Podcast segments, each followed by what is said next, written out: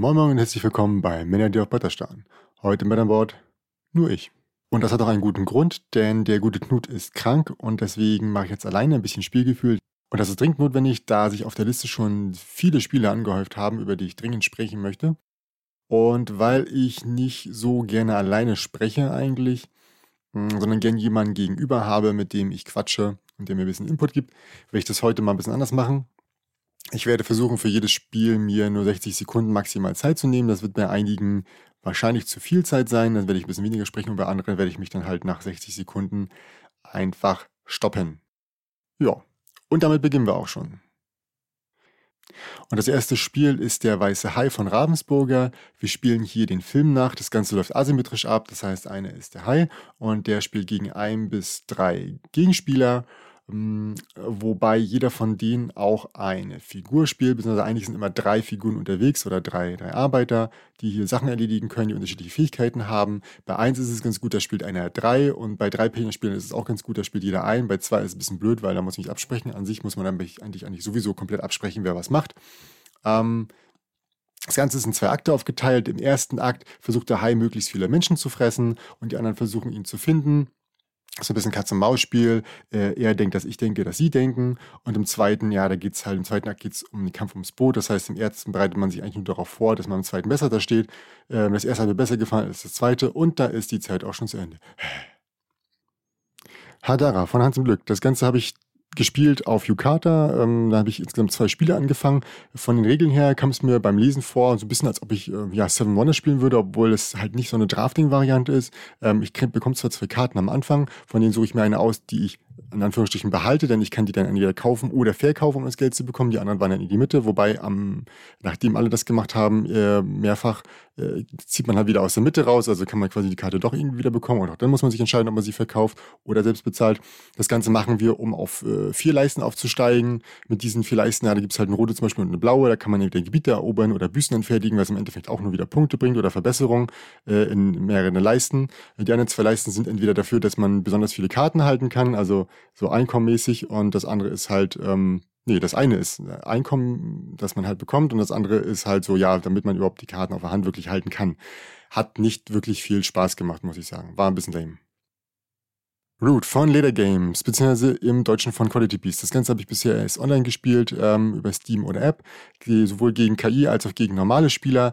Äh, wir sind in einem Wald und müssen um die Vorherrschaft dort kämpfen. Wer als erstes 30 Punkte hat, hat gewonnen.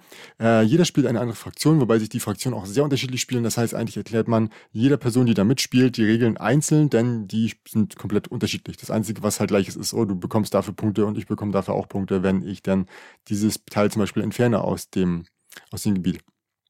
Ja, ähm, hat super viel Spaß gemacht. Ähm, ich weiß schon, wo ich das nicht zu Hause habe, denn man müsste das mit einer Runde mindestens mal fünfmal spielen, äh, mit denselben, mit denselben Fraktionen, damit die verstehen, wie man die Fraktion spielt. Und dann, ja, kann man erst wirklich richtig anfangen, gegeneinander zu kämpfen. So, QE von Boardgame Tables. Das Ganze ist bisher nur in Englisch erschienen.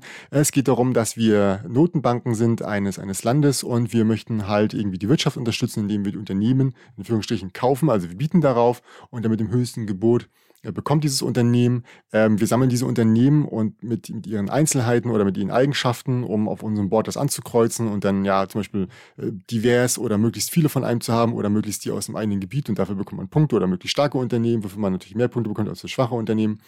Und ja, das Problem daran ist, wer am meisten Geld ausgegeben hat, macht seine Wirtschaft kaputt oder sein Land und hat dann automatisch verloren. Das heißt, man könnte zwar eine Million auf alles bieten und sich jedes Unternehmen holen, aber dann hat man halt verloren. Das heißt, nur der gewinnt, der die meisten Punkte hat, unter denen, die nicht das meiste geboten haben. On Tour, auch von Board Game Tables, bisher auch nur auf Englisch erschienen, ist ein typisches Roll and Ride. Wir planen die Tour für unsere Band durch die USA oder durch Europa, wobei wir immer zwei Würfel würfeln, das sind zwei Zehnseiter. Ähm, wenn man da zum Beispiel eine 3 und eine 9 hat, dann muss man die 93 und die 39 eintragen. Und die Frage ist, wo? Natürlich, wir haben einen Kartenstapel, da ziehen wir drei Karten runter. Auf diesen Karten sind mehrere Informationen enthalten. Einmal entweder Nord und Süd oder Ost, West, Zentral und natürlich ein Start, der da genau angegeben ist. Sollte ich genau den Start wählen, der da angegeben ist, kann ich da einen Kreis rummachen. Das gibt einen extra Punkt, denn am Ende, nachdem alles eingetragen ist, müssen wir eine Tour planen. Äh, das heißt, wir müssen aufsteigender oder in absteigender Reihenfolge, ist egal, wo man anfängt, äh, muss man eine Linie durchziehen, darf jeden Ort natürlich nur einmal anfahren und wer denn quasi die längste Tour hat, beziehungsweise die Tour, bei der man halt Kreis drum hat äh, oder der Ort, wo man Kreis drum hat, kriegt man halt Doppelpunkte. Ja, wer am meisten Punkte hat, gewinnt logischerweise. Ist ganz nett, ist aber auch kein Gamechanger. Feuer in Adlerstein von ID Venture. Ähm, das war unser erstes Krimispiel, bei dem es wirklich nur darum ging, äh, den Fall zu lösen. Also man bekommt eigentlich nichts anderes als eine ganze Menge von, von, von Informationen und, und Gegenständen zum Beispiel, was auch ganz cool ist. Ähm, also das Material, was damit geliefert wird. Und muss dann halt rausfinden, wer im Endeffekt der Mörder oder der Täter ist. Ähm, Genau, also wir müssen halt äh, Alibis überprüfen, Motive und am Ende kriegen wir raus, wer es war. Das hat super viel Spaß gemacht, ähm, das alles sich durchzulesen und Assoziationen und, und Zusammenhänge zu verstehen. Und ja, einfach, einfach nur zu empfehlen. Also war gut. Leider kann man es nur einmal spielen. Aber das Tolle ist, man kann das rein theoretisch das Material weitergeben, ja. Brass Birmingham von Giant Rock bzw. Roxley Games. Äh, wir spielen Großindustrielle in England, die versuchen in einer Stadt, in diesem Falle Birmingham, ähm, die Industrie, ja, die eigene Industrie zu vergrößern oder auszubauen. Das Ganze habe ich jetzt schon zweimal gespielt, äh, zu dritt, einmal, äh, einmal live und einmal über Tabletopia. Ähm, vor allem herausfordernd ist am Anfang, wenn man das noch überhaupt nicht weiß, wie das geht, die Regeln alle so wirklich parat zu haben, äh, auf den Punkt, dass man halt genau weiß, äh, wann ich Kohle, Eisen und Bier wie mir beschaffen kann. Also dazu muss man ein gewisses Verständnis von diesem Netzwerk haben, was man da aufbaut ähm, weil man zum Beispiel Kohle nur über das Netzwerk gewinnen kann und äh, wenn man nicht verbunden ist, dann bekommt man es nicht, während man Bier eigentlich rein von überall holen kann. Äh, ganz schwer ist auch am Anfang die Frage, wo beginne ich eigentlich? Denn rein kann ich überall beginnen. Äh, da ist es halt dann fraglich, wie, wo möchte man dann hin? Und natürlich, wenn man das erste Mal spielt, weiß man das nicht. Also es ist auf jeden Fall ein harter Brocken, der auf jeden Fall äh, Spaß gemacht hat und den ich auch gerne noch häufiger spielen möchte, um noch das besser zu verstehen.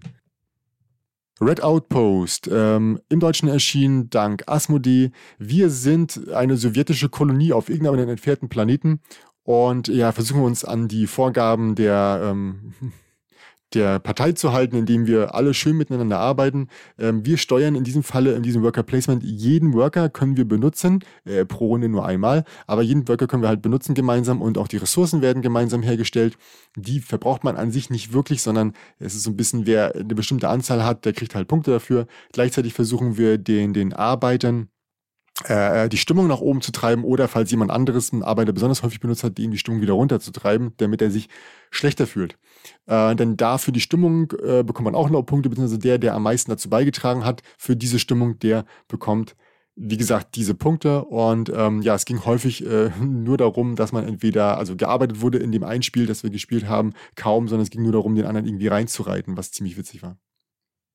King of 12 von Korax. Ein Spiel, bei dem es auch wieder darum geht, ich denke, dass du denkst, dass ich denke und so weiter und so fort. Wir haben alle einen Würfel und sieben Karten. Auf diesen sieben Karten sind äh, sieben unterschiedliche Fähigkeiten. Wir würfeln ganz am Anfang die Würfel einmal und müssen dann in jeder Runde eine Karte ausspielen, die unterschiedliche Fähigkeiten haben, wie zum Beispiel der Würfel äh, gilt als 12 oder der Würfel hat den doppelten Wert oder plus sieben oder minus sieben oder die geringste Zahl gewinnt statt die höchste. Normalerweise gewinnt ja die höchste Zahl. Und das Interessante dabei ist immer alles das gleiche, negiert sich. Spielt man die, äh, die gleiche Karte, sind die Karten raus, hat man am Ende den gleichen Würfelwert, fliegt man raus. Ähm, man kriegt Punkte, wenn man der Erste oder Zweite ist, hat man am Ende der Runde, also wenn nur noch eine Karte übrig ist, die gleichen Punktzahl fliegt man auch raus. Und so gewinnt halt irgendeiner die Runde nachher, entweder mit den meisten Punkten oder falls zwei Leute die gleiche Position zur Punktzahl haben, halt denn der dritte, falls es die ersten beiden waren. Ja, und wer das Ganze zwei, zwei Runden gewonnen hat, der hat das Spiel gewonnen. Krasse Scheiße, hat echt viel Spaß gemacht. Nur zu zweit, da macht es überhaupt keinen Sinn. Nee, das ist unsinnig. Warum man das aufgeschrieben hat, keine Ahnung. Dann haben wir von Hidden Games den ersten Fall, der spielt in Kleinborstelheim, wobei ich glaube, ich mittlerweile mitbekommen habe, dass alle Fälle in Kleinborstelheim spielen. Ähm, ja, wie gesagt, das erinnert, hat uns stark also ein bisschen an das Feuer in Adlerstein erinnert. Wir bekommen wieder nur einen ganzen Haufen von Informationen in die Hand gedrückt und müssen rausfinden jetzt, wer der Täter war. Und auch hier geht es wieder darum, rauszufinden, dass, also man hört viele Namen und muss halt wieder rausfinden, wer hat eigentlich ein Motiv und äh, warum und äh, wo hat ein Alibi. Und das fanden wir echt wieder schön. Äh, hat seine Zeit gedauert wieder, ähm, hat aber echt Spaß gemacht, das Ganze wieder zu durchforsten und zu finden. Also einfach nur ein totales Wohlfühlspielen für uns.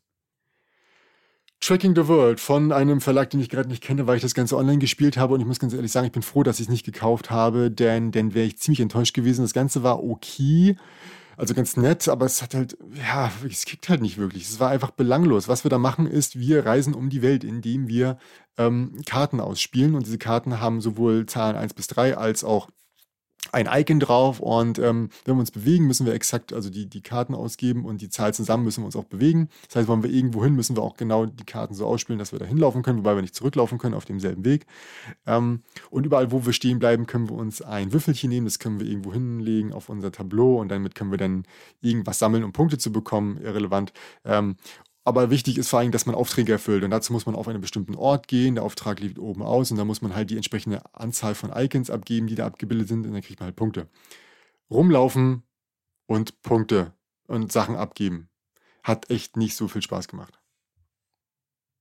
Paladine des Westfrankenreichs von Garfel Games beziehungsweise Feuerland. Ähm, ja, krasser Tableaubilder, sehr thematisch. Haha, nee, war ein Spaß. Äh, kein Schimmer, worum es da geht. Ähm, irgendwas mit Befriedung von, also Befriedung von Ländereien, denn wir ge bringen, gehen mit unseren Paladinen in die Welt hinaus und entweder schicken wir irgendwelche äh, Mönche los oder, oder irgendwelche Garnisonen und bauen halt unsere Burg aus. Ich vermute, das ist der, der Zusammenhang, aber an sich äh, versuchen wir halt einfach nur vom Tableau möglichst viel, sag ich mal, rauszuschmeißen, um weiter aufzusteigen. Äh, hat mir aber sehr viel Spaß gemacht, weil wir haben halt diese zwölf Paladine, wobei dieser Mechanismus ganz cool ist mit den, mit den, wir kriegen immer drei Karten auf die Hand, eine schmeißen wir unter das Deck drunter, die andere spielen wir und die andere packen wieder oben drauf. Das heißt, wir nächste, nächste Runde A, die Ende bekommen wir jedenfalls und zwei neue. Hat super viel Spaß gemacht, weil man muss halt wirklich die Fähigkeiten dieser Paladine, die sehr herausragend sind, einfach zum richtigen Zeitpunkt richtig gut nutzen, damit man einfach diesen Vorteil hat. Äh, das Ganze hat wieder richtig viel Spaß gemacht, diese Verzahnung irgendwie so zu begreifen und dann zu interagieren. Yin von Spielefebel. Wir reisen durch das Land und errichten Tempel, um den Göttern am ehesten zu gefallen. Ja, Programmierung äh, plus Error Control plus Set Collection irgendwie. Das heißt, wir äh, schütten mit unseren komischen äh, Messing, Messing-Würfelbecher, der einer Schildkrötenpanzer entspricht, unsere Münzen raus und die haben zwei Seiten, einmal weiß, einmal schwarz. Die können wir dann anordnen, also drei schwarze zum Beispiel oder drei weiße oder ein schwarze, zwei weiße und die sind unterschiedlich angeordnet. Dann hat man unterschiedliche Fähigkeiten, die man dadurch nutzen kann. In der ersten Phase, in der zweiten Phase kann man es nochmal neu anordnen und programmieren. Äh, ist ganz nett. Äh, alleine war es okay, ähm, war relativ einfach. Zu zweit ist ein bisschen wenig los auf dem Feld. Ich würde sagen, so ab drei, vier, was ich demnächst noch spielen werde, ähm, ist es auf jeden Fall äh, interessanter, weil dann einfach man anderen Leuten was wegnimmt. Ähm, ja, also ich habe Bock drauf. Ist definitiv nicht das Highlight, für das ich es gehalten habe, aber es hat auf jeden Fall ist nicht komplett durchgefallen. Clans of Caledonia von Karma Games. Schon ein bisschen älter. Ich habe es jetzt auf Boardgame Arena gespielt. Hat mir echt Spaß gemacht. Wir müssen oder wir können so lange Figuren einsetzen von unserem Tableau, wie wir das Geld dafür haben. Äh, und mit Figuren meine ich da, ja, wir können eine Käserei bauen, wir können ähm, Rinder platzieren, wir können äh, Arbeiter platzieren, die später dann halt Geld geben, je mehr wir von einer, also wir können halt einen Holzfäller oder zum Beispiel ähm, Backarbeiter platzieren und äh, die müssen auf die richtigen Felder angelegt werden. Also es ist alles so eine Hexagonfelder, die sich äh, da verteilen. Das Ganze kann noch unterschiedlich variiert werden. Das heißt, die, die das, das, ähm, äh, das Spielfeld sieht nicht immer gleich aus. Äh, man muss Aufträge erfüllen. Ähm, am Ende jeder Runde bekommt man natürlich, je nachdem, was man da gebaut hat, auch wieder Ressourcen zurück. Äh, hat sehr viel Spaß gemacht. Äh, ist auf jeden Fall klar, wer das Spiel häufig gespielt hat, sieht da viel eher durch, wie das Ganze funktioniert. Und äh, ja, das war teilweise so, dass ich einfach schon fertig war und die anderen noch ungefähr 20 weitere Aktionen hatten gefühlt. Ich werde es auf jeden Fall noch ein, zwei Mal öfter spielen. Mindestens. Food Chain Magnet von Splotter. Wir versuchen unsere eigene Kette von Burgerläden oder Pizzaläden oder sowas äh, aufzubauen. Äh, wir müssen Bedarfe schaffen, indem wir Werbung schalten. Wir müssen die Ressourcen überhaupt herstellen, also die, die, die Güter erst herstellen. Ähm, das Ganze ist super kompliziert. Ist kein Wunder, dass ich mir das nicht geholt habe. Ich hatte es schon gehört. Ähm, man muss das Spiel mindestens fünfmal gefühlt spielen, um da richtig gut drin zu werden, um zu verstehen, wie das überhaupt laufen muss und was man da machen muss, um zu gewinnen. Wir hatten glücklicherweise schon jemanden dabei, der das schon häufig gespielt hat, also schon sehr häufig und deswegen uns gleich schon mal gesagt hat, ey Leute, wenn ihr nicht die ersten zwei Runden das und das macht, dann werdet ihr einfach abgezogen von allen Leuten, die das Spiel schon kennen, weil es geht einfach darum, die Meilensteine sich zu holen, weil die starke Vorteile geben. Also wenn ich auf Meilensteine spielt, im Originalspiel ohne Erweiterung, hat einfach verloren. Ähm, wie gesagt, wird krass optimiert. Ähm, Erweiterung ist eigentlich total notwendig nach den ersten paar Runden, weil die das Ganze tatsächlich ein, einstiegsfreundlicher macht mit anderen Meilensteinen. Und er werdet definitiv im nächsten Spiel geführt. Mehr dazu hören. So, damit bin ich dann tatsächlich durch alles durch, was ich in letzter Zeit gespielt habe. Und wie gesagt, ich werde im nächsten Spielgefühl, so denn Knut wieder gesund ist, noch mit Ihnen noch über ein paar Spiele sprechen, ähm, für die ich heute zu wenig Zeit hatte, äh, beziehungsweise wo ich noch ein bisschen was dazu sagen möchte oder Knut noch ein paar Anmerkungen vielleicht hat. Ähm, nicht alle werden nochmal Erwähnung finden, ähm, weil vieles war auch einfach, wurde schon gesagt, oder wenn ich sie schlecht fand, muss ich da nicht, nicht noch mehr zu sagen. Ja. Ihr könnt mir ja mal sagen, was ihr darüber, davon haltet, wenn ich so schnell daher blabbel und äh, nur so wenig Informationen darüber preisgebe, euch das schon ausreicht. Ähm, was ich gerade noch nicht dabei hatte, ist kaufen oder nicht kaufen. Ähm, ich denke, das kann man raushören, ob ich von dem Spiel begeistert bin oder nicht. Ähm, wie gesagt, ein Feedback wäre jetzt ganz cool. Ansonsten bis nächste Woche. Ciao, ciao.